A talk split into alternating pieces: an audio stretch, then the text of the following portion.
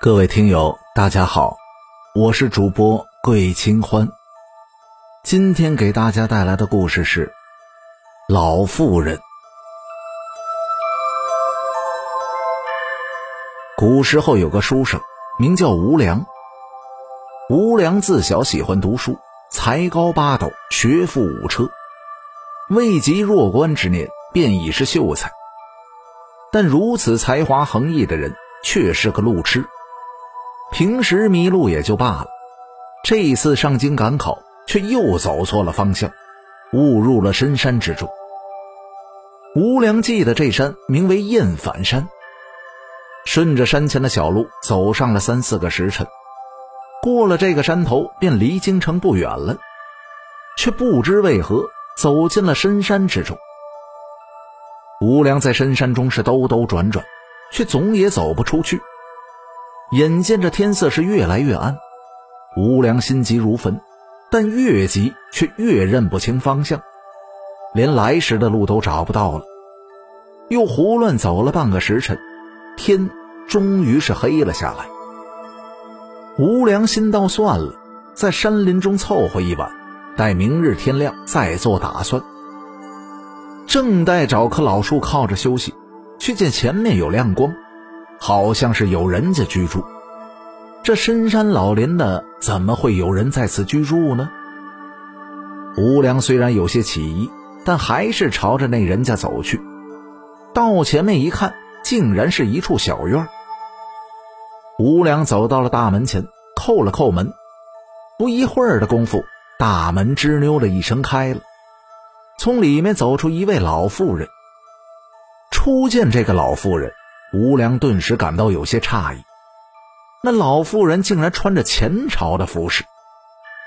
不过想到这人家大概是留有前朝的服饰，在这深山老林的穿什么衣服倒也无所谓，也就释然了。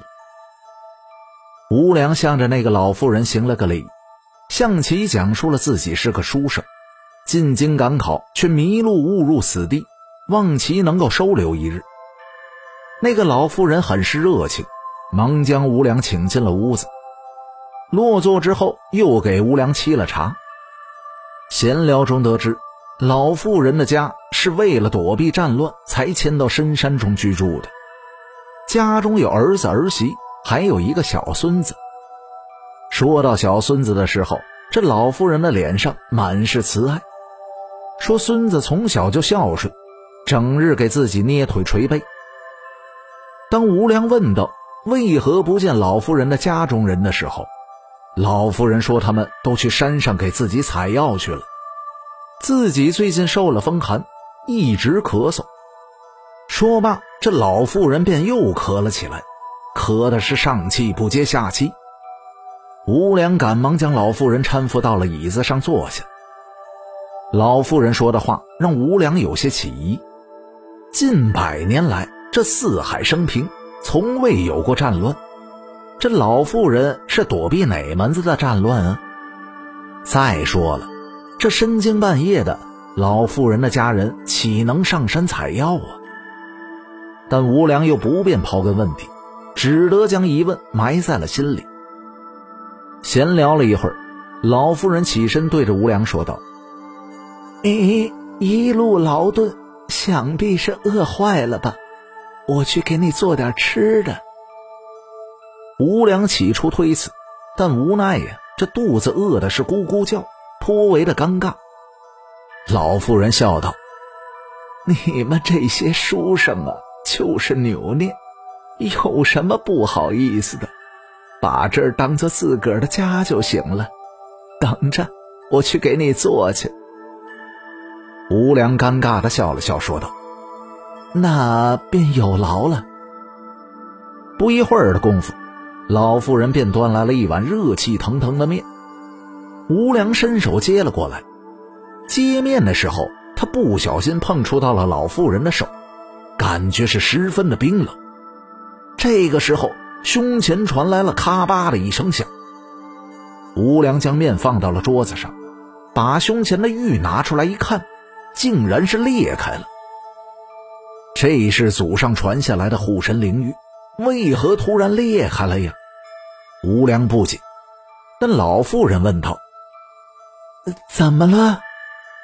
吴良答道：“呃，没事的。”于是将玉揣入了怀中，吃起面来。但吴良的心中却是有了疑心：这灵玉可护身，当有妖邪近身的时候，灵玉便生征兆。如今忽的裂开，莫非这是有什么古怪？吴良一边吃面，一边偷偷的瞄了那老妇人一眼。老妇人正笑盈盈的看着他，吴良赶紧低下头继续吃面。一碗面吃完，老妇人将碗筷拿走，走出屋门的时候，吴良却发现了一个让他汗毛炸起的事情：在烛光的照射下。那个老妇人竟然没有影子，而吴良的影子却清晰的印在地上。吴良心中惊悚，联想到先前各种不合理的地方，顿时明白了：那个老妇人，她不是人呢。吴良想赶紧离开这个是非之地，见到老妇人走了出去，吴良轻轻的走到门口，左右看了一下。没看到那个老妇人，他夺路而逃，打开大门逃了出去，不顾天黑，狂奔了好几里地，途中被山石绊倒了多次，摔的是鼻青脸肿。吴良累的是气喘吁吁，本以为跑了这么久应该是安全了，却没想到他一抬头，竟然又见到了前面有亮光，自己兜了个圈子。又是折返了回来。吴良来来回回试了几次，总会返回原地。他又困又累，满头的大汗，实在是跑不动了。没有办法，便找了一棵老树，坐在树下想休息一下，却没有想到，大概是因为太劳累了，竟然在这种危急的情况下睡着了。